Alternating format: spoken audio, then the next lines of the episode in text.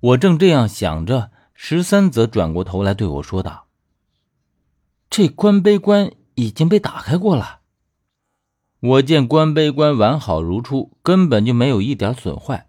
但我转念一想，既然里面生长的昆仑木都已经不见了，那么里面自然是被打开过的了。我走上前问道：“那我们还要打开看看吗？”十三却摇摇头说：“这可千万使不得。你仔细留意那些鬼脸枭，有没有看出什么端倪？”我于是转头将目所能及的鬼脸枭都看了一遍，起初还没有发现什么特别之处，可是慢慢的却发现这里面的鬼脸枭并不完全都是活的，有些竟是用石头雕刻出来的。可即便是石像，也做得栩栩如生，就像是活的一样。我指着一尊石枭说道：“难道这也是石奴的一种？”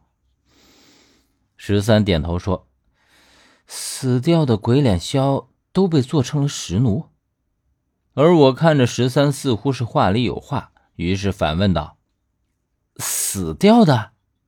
十三这才解释说：“你应该可以想到了，关碑关包括这里的三尸扛鼎，都是信陵君建造的。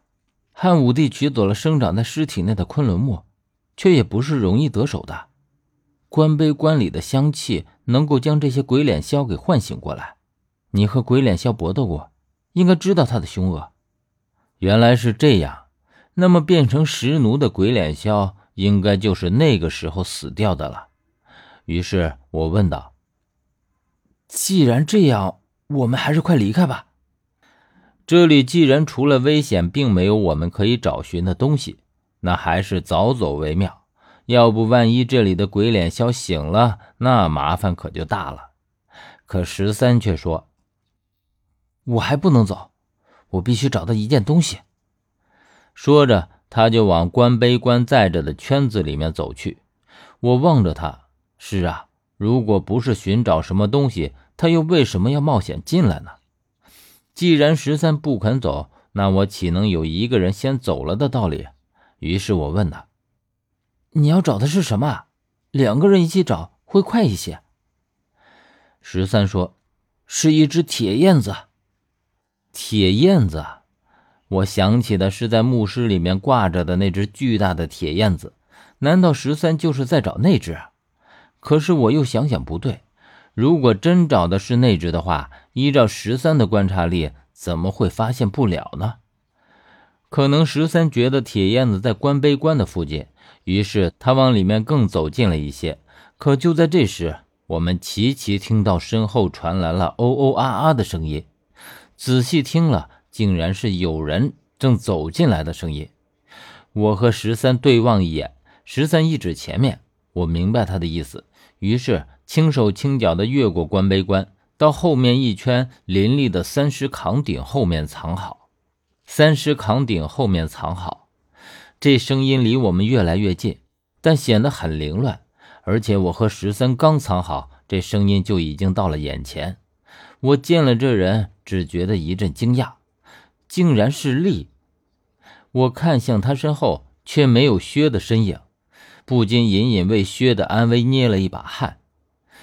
而也就在我担心薛的时候，几乎又是一个几不可闻的声音出现在里面。力听了，急忙往前走过来。然后想也不想，也躲到了另一尊三尸扛鼎的后面。我连忙叫苦不迭，因为他从这个方向看过来，正好可以看见我。而且事实证明，他也看见了我。我只看见他惊讶地用手指着我，但是另一个脚步声却越来越近，他却朝我做了一个噤声的手势，然后就偏过头看着外面。我不敢去看十三，因为丽芷发现了我。并没有觉察到十三的存在，同时我也好奇地往外望去，究竟是什么人能将丽追得就像丧家之犬一样呢？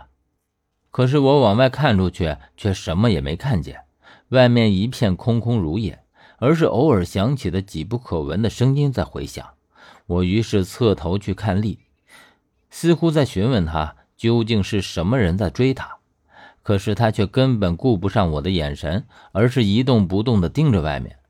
我于是再微微侧过头，用眼睛的余光去看十三，却不想十三藏身的地方已经空了。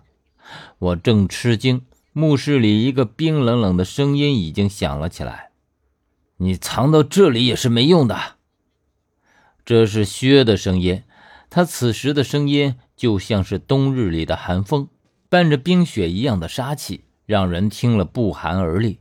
而栗则依旧藏在那里一动不动。见是薛，我正思考要不要出去，而栗这时突然转头看向我，竟然用口型在一字一句的和我说话。